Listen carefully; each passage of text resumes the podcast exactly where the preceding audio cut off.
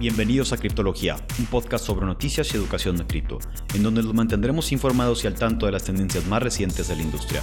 Este podcast es patrocinado por Exponential Crypto, la aplicación que automatiza tus inversiones en cripto.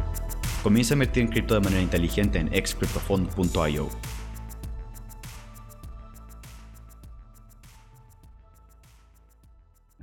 Bienvenidos a otro episodio de Criptología, episodio número 24 su locutor, Bufo Flex, acompañado del señor. De, Diripto aquí, mucho gusto estar aquí de nuevo. Siempre un gusto aquí estar platicando con usted, señor. El día de hoy vamos a estar hablando sobre el camino hacia Bitcoin, porque como lo hemos visto, Bitcoin no surgió de la nada, fue, fue hecho eh, con una intención de, del enojo que había hacia lo que pasó en el 2008 pero Bitcoin en sí no surgió de la nada. O sea, hubo tecnologías anteriores en otros proyectos, otras plataformas que se implementaron a la hora de hacer el white paper. Este, yo creo que es importante saber de dónde salió Bitcoin y no nomás decir que, esto fue lo primero y, y, lo que sucedió, ¿verdad? Bueno, sí. Bitcoin fue la primera moneda digital que se empezó a usar ya monetariamente hablando. Este, pero pues Bitcoin se, basó, o, una de las tecnologías que se basó fue una propuesta que se hizo este, para eliminar o para evitar lo que vienen siendo los, correos de spam. Me imagino que todo el mundo hemos recibido este, este, tipo de correos y son relativamente molestos. Y eh, esta tecnología se llamaba, o se llama, Hashcash. Hashcash, eh, si han leído o saben más o menos cómo funciona el proof of work de Bitcoin, van a saber que eh, se tiene que resolver lo que viene siendo hashes para que se confirme la, transacción. Eh, esto nace de lo que viene siendo Hashcash. Esto inspiró el mecanismo de proof of work de Bitcoin, de proof of work, y la verdad que inspiró, eh, pues de ahí salió. Pero si nos vamos al apartado de monedas digitales, digo, no es que haya inspirado Bitcoin, pero es una historia un poco chistosa. Y es que en el 98 nació una empresa que se llama Beans. B de burro o B de bueno, eh, doble E N Z. Y beans.com lo que buscaba era darle a los usuarios mm, frijoles, literal. Literal, frijolitos. Y estos frijolitos, ellos controlaban todo el supply de frijoles que existía. Ellos tenían una base de datos tradicional completamente, donde sabían cuántos frijolitos tenía cada cuenta. Y la forma en la que se adquirían los frijolitos es que una compañía le compraba tantos frijolitos a tantos centavos a lo que viene siendo Beans, a beans.com. Y luego esos frijolitos lo, eh, lo, regalaba en sus páginas para, por ejemplo, tú te registraste y por registrarte en esta página tienes derecho a cinco frijolitos. Y te daban los cinco frijolitos. Y, y por registrar tu correo aquí, otros cinco frijolitos. Mira, si compras este artículo, te doy 500 frijolitos. O sea, el, artículo más los, más frijolitos, obviamente. Los beans. Ajá, entonces está ligado a transacciones en línea. obviamente yo no recomiendo haber utilizado tu tarjeta en esas épocas porque eh, pues eran muy inseguras. Es más, eh, conozco historias de gente que en esas épocas manipulaba los sistemas para que pareciera que sí pagó, pero realmente el cargo fue de cero pesos o, cosas así, o, o, pagaba menos y, pues le llegaban las cosas. Este, sí conozco historias de, de esas épocas. Bueno, en, fin, eh, regresando al tema. Pagabas y te, te, regalaban frijolitos. Hubo gente que acumuló bastantes frijolitos. Y con esos frijolitos tú los podías cambiar por un café en, en cierto restaurante, los podías canjear por un, digamos, un PlayStation 1.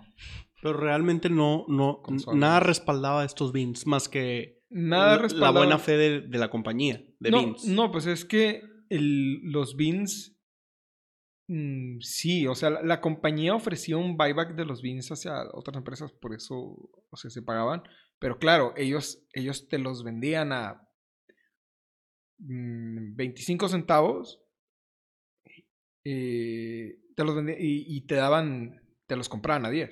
O sea, había un margen de ganancia ahí.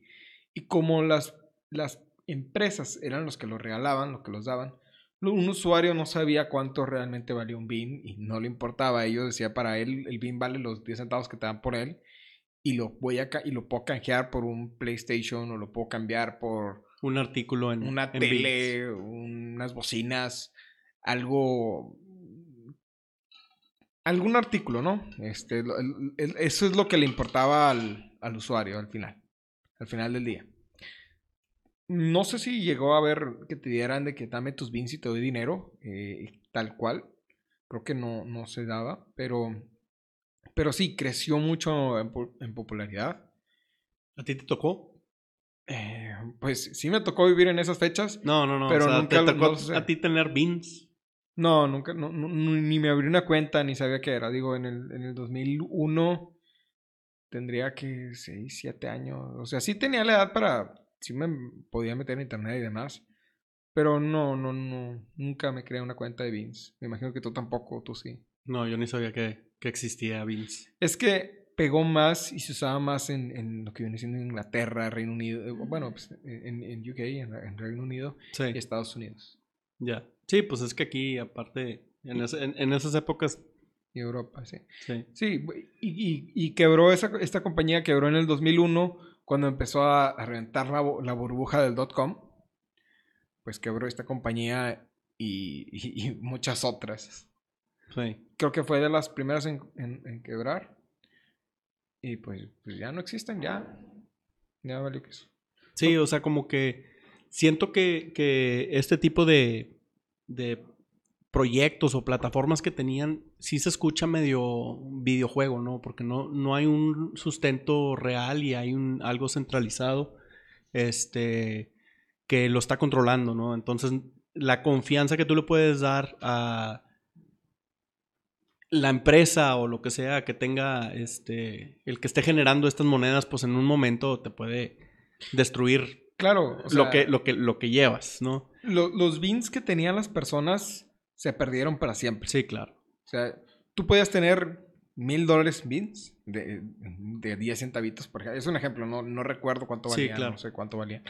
Pero tú puedes tener mucho dinero en bins y ya al momento de que desaparece la compañía, desaparecen tus frijolitos también. sí, de hecho, este, hay un juego que se llama Borderlands. Y ahí, cuando iban a sacar el tercer juego, si tú te conectabas una vez por semana y compartías o te metías a ver sus links o lo que tú quieras, te daban tus Borderland puntos, ¿verdad? Y esos puntos se iban acumulando y te ofrecían de que si ya tienes tantos puntos, puedes comprar esto. Y si así, llegó un punto en donde de que, oye, ¿sabes qué? Pues ya, lo, ya sacamos el juego, ya pasaron seis meses, pues ya lo vamos a cerrar. Y mandaron un mail a todos, oye, ¿sabes qué? Si tienes puntos, compra las cosas o, ya tíralos a la basura porque después de esta fecha ya no van a servir. Entonces, yo creo que este es el, el, miedo de que mucha gente ve con lo que es Bitcoin. O sea, que, un día alguien te vaya a decir, oye, ¿sabes qué? Eh, eh, esto ya no sirve o alguien va a decidir. O sea, eh, siento que la gente que no conoce lo que es Bitcoin y estas monedas dicen, pues como no están respaldados con nada, en cualquier momento le pican de, de, de 1 a 0 y ya no vale nada. Como Ricky Morty. Como Ricky Morty, exactamente. Entonces, em, pues bueno, o sea, la confianza que se necesita tener en lo que es el proyecto, pues sí tiene que ser de, tal grado en donde sí estás dispuesto a pagar la cantidad que cuesta lo que dicen que cuesta la moneda, ¿no? Claro. Pero mira, para empezar, yo creo que una de las cosas que se empezó a hacer, o sea, que se puede decir como digital cash, eran, se, intentó hacer en, en, en, Holanda. Este, y en Holanda lo que estaba sucediendo era de que 3 de la mañana se paraba un, un camión a cargar gasolina y le robaban. O sea, oye, dame tu dinero. Agarraban el dinero y, y, se pelaban. Porque pues en Europa cuesta un chorro la gasolina y si vas a llenar un supercamión, pues vas a tener varios, mm, varias lana que vale la pena por robar. Entonces lo que empezaron a hacer las gasolineras era decir, oye, ¿sabes qué? Aquí está tu tarjeta, tú paga dinero desde antes y tú puedes usar esta tarjeta en todas mis gasolineras. Entonces, los, vales de gasolina. Ándale. Pero ya, ya en un sistema de, de tarjeta. O sea, ya sabes quién la está usando, cuánto gastó. No nomás es un vale de gasolina que de que, ah, bueno, pues el, lo cambio por dinero de verdad y pues ya sabes cómo le pueden hacer en diferentes Este, compañías. Y lo que terminó sucediendo es de que llegaban los, los, los truckers a cargar gasolina y los, los asaltaban y es de que, güey, pues tengo un pedazo de plástico, si la quieres usar, pues no te va a servir, no, no hay lana, la gasolinera no hay lana, ya todo es digital. Entonces, yo creo que ese fue como que el, dándole la solución al peligro de lo que es dinero en cash. Este. Después vemos cómo empieza la gente a tener una manera, un, interés en una manera de poder transaccionar por el Internet. Y lo más popular que se vio fue PayPal, ¿verdad? PayPal continuó con este eh, empuje hacia las transacciones digitales, pero ellos sí se especificaron mucho en lo que es fiat, ¿verdad? Entonces, aquí el gran problema fue o, es para, para gente que las transacciones de PayPal sí están directamente ligadas a tu nombre, a tu cuenta de, de banco, a tu cuenta. Entonces, por la seguridad que te da de lo que estabas comentando, que si usabas una tarjeta, este, era muy fácil de clonarla o tenías un riesgo. Sí, bueno, sí he comentado eso en el pasado. PayPal te pone un, una barrera y, te ayudaba, ¿verdad? Sí, no, eh, en el pasado, eh, digo, no, no solo era inseguro el hecho de comprar por internet que se podían hacer, sino también te podían clonar la tarjeta porque pasaba por un canal completamente descifrado. Entonces, cualquier persona que estuviera conectado a tu misma red Wi-Fi o si estabas conectado a un Wi-Fi público un Internet público, era información que todos los que estuvieran conectados a esa red podían ver y si era Wi-Fi y público, olvídate, o sea, pasaba por el aire. Sí, claro. Este otro, otro ejemplo de mm, sistemas antes de Bitcoin, yo creo que una muy importante de mencionar es B-Money. B-Money básicamente se, se especificó en, en crear un programa en donde las transacciones eran anónimas y por primera vez descentralizado. O sea, esto, esto ya es algo que en, en, el anterior, lo que hemos estado platicando, seguía siendo una cierta centralización de las transacciones y una persona en medio. Y B-Money, de hecho, está mencionado en el white paper de Bitcoin como una de las inspiraciones. Al igual que BitGold. Que BitGold lo que hizo es también proof of work en un sistema descentralizado. Sí, nada más que, digo, Bitcoin, hay, hay que entender que Bitcoin no fue la primer moneda digital tal cual que se empezó a usar más, o bueno, que existió, más sí fue la primera moneda digital o la primera criptomoneda en, este, en existir, o sea, en moverse, eh, en, realmente entrar en uso, que, se, que fuera adoptada. La primera criptomoneda en ser adoptada, Bitcoin. Este, ¿Por qué? Eh, pues vamos a, regresar un poquito a, lo que viene siendo la, la, historia de Bitcoin. Bitcoin inicia en la Deep Web, eh, porque eh, una persona estaba haciendo proyectos inspirando llamada Satoshi Nakamoto. Digo, es un seudónimo, no es el nombre de la persona real. Hay distintas teorías. Unos dicen que fue la NASA, otro que los rusos, otro que los chinos, otro que un japonés.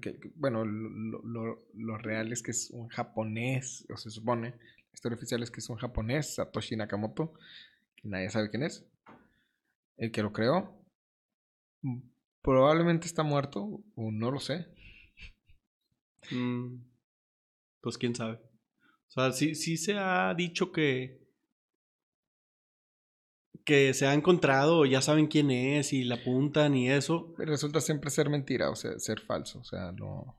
no eh, ah. Es que la, la, idea de no ponerle cara al creador de Bitcoin le da mucho más impulso al proyecto por, siento yo, el misterio de quién fue la persona que realmente se ideó esta, este sistema en el mundo, O sea, como que, eh, ¿por qué? Porque es muy diferente si el creador de Bitcoin termina siendo un, una persona que trabajó en un banco y se robó dinero y lo metieron a la cárcel por fraude, descredita mucho más los proyectos en los que trabaje después o antes.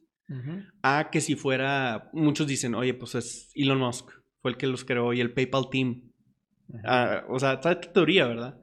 Que igual dices, ah, bueno, pues son unos eh, cerebritos de Silicon Valley que se pusieron de acuerdo para dominar el mundo con este dinero digital que no O sea, le quita mucho, le quita mucho más mérito al proyecto saber quién es que no saber quién es, porque en el mejor de los, en el mejor de los casos fue una persona harta con el sistema bancario que creó la solución para salirse de ese, de ese problema o salirse de ese sistema podrido y, es una persona y puede ser alguien como tú o como yo que, está en el, eh, que, se sube al, camión en vez de a la limusina o no sé, o sea, es, es el, el, el psíquico, psíquico del, del humano el misterio es lo que yo creo que es por qué Bitcoin sí agarró el suficiente vuelo, porque no le pudieron poner cara a la persona que creó este. Bueno, en parte yo, yo creo que fue porque se empezó a usar para cosas ilegales. Empezó, eh, eh, se empezó a hablar de él en, la Deep Web. Este, empezó a captar la atención de muchas personas y empezó a haber gente que dijo, ok, voy a empezar a aceptar Bitcoin y ya veo yo después cómo lo convierto a dólares, pesos, soles, lo, que sea, este, euros. Este, y empezaron a aceptar cosas por Bitcoin. Y lo que creó un incentivo a las personas a comprar Bitcoin. Entonces empezó a tener un valor real, porque era una moneda que podías comprar o vender y utilizar para intercambiar por servicios. Eh, servicios turbios, productos ilegales, pero el uso estaba ahí, o sea... ¿sí? El valor de transacción. El valor y la forma... La, anonimidad. Eh, había anonimato en las transacciones.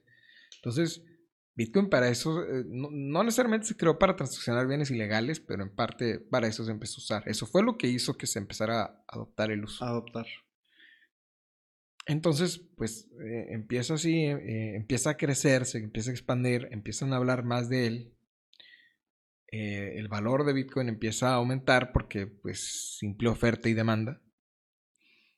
Y eso causa que las personas empiecen a hablar fuera de él en, el Internet normal, en las redes sociales. Y ahí fue cuando explota, porque dicen, oye, ¿qué es esto de una moneda digital? Entonces empieza a haber ya servicios más legítimos, empieza a haber, eh, digo, Bitcoin originalmente se creó para bienes legales, bueno, se empezó a usar para bienes ilegales, aunque sí existían bienes, eh, páginas legítimas que a cambio de Bitcoin te daban, compraban, te daban una pizza o te daban otras cosas. Pero sí, también llegó al Internet normal, se empezó a interconectar con el Internet normal que se usaban las, personas comunes y corrientes. Se empezó a hablar de ella en las redes sociales, empieza a explotar y ahí es cuando Bitcoin empieza a perder su, su origen, ¿no? O sea, su, su razón original, su uso original. Que ahorita Bitcoin, si bien se puede utilizar para transaccionar por cosas ilegales, lo más probable es que los cibercriminales ahorita estén usando, o, bueno, los cibercriminales ahorita utilizan Monero o utilizan otras monedas que dan más anonimato que Bitcoin. Sí, claro. Este, pero bueno, en fin. Eh, ya el Internet normal las personas empiezan a darle un valor, ya se reduce el, el, área de servicios que te da Bitcoin, porque antes lo puedes usar para comprar cosas ilegales, pero lo puedes usar para comprar cosas. Ahorita, en lugar de que uses Bitcoin para comprar cosas, bueno, en ese entonces, ya cuando empezó a haber más exchanges, empezó a haber más proliferación, en lugar de tú comprar bienes ilegales, empezó a nacer proyectos que se llamaban altcoins. Y estas altcoins son, eran copias de Bitcoin en un inicio. Por ejemplo, Litecoin fue una copia, un fork de, Bitcoin. Creo que fue la primer, eh, el primer altcoin que, hubo. Y em, salió Dogecoin. Empezaron a salir bastantes clones. Y las personas estaban interesadas en, oye, si Bitcoin empezó valiendo nada.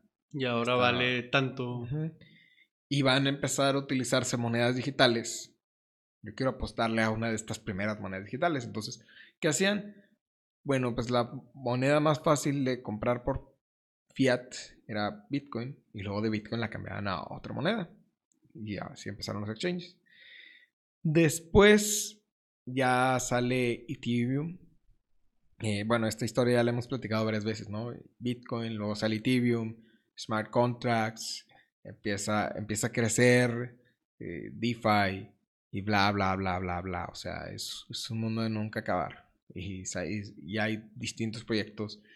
Eh, y originalmente todas las monedas eran iguales a Bitcoin. Luego empezó a haber mejoras y mejoras y mejoras. Y ahorita cualquier moneda que compres que no sea una de las forks directos de Bitcoin, que no es un clon, es mejor que Bitcoin. Todas las monedas son más rápidas, son más ya están preparadas para el uso que se les va a dar.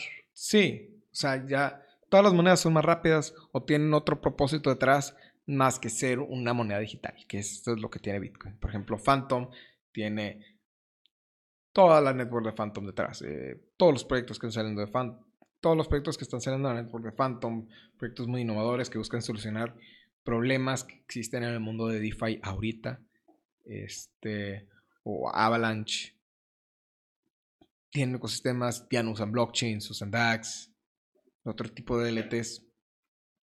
Eso es, lo que eso es lo que está pasando ahorita. O sea, pasó de tener un uso ilegítimo a, traernos un, un, bien mucho mayor. Correcto. Sí. De hecho.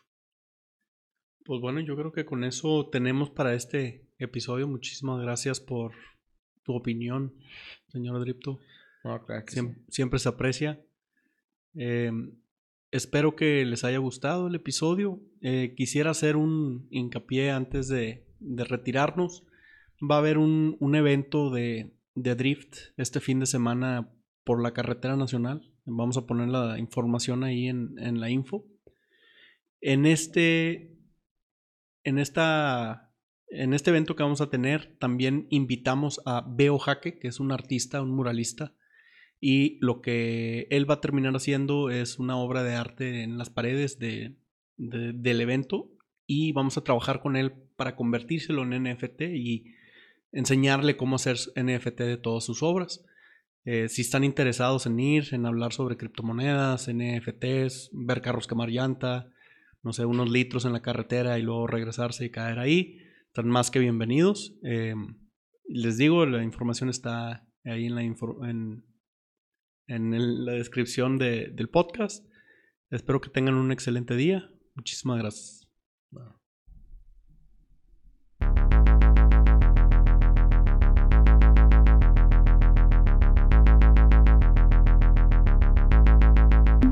Gracias por escucharnos. Estás a un paso más de convertirte en un criptólogo. No olvides seguirnos en el canal que nos está escuchando y nuestras redes sociales. Link en la descripción. Este podcast es patrocinado por Exponential Crypto, la aplicación que automatiza tus inversiones en cripto.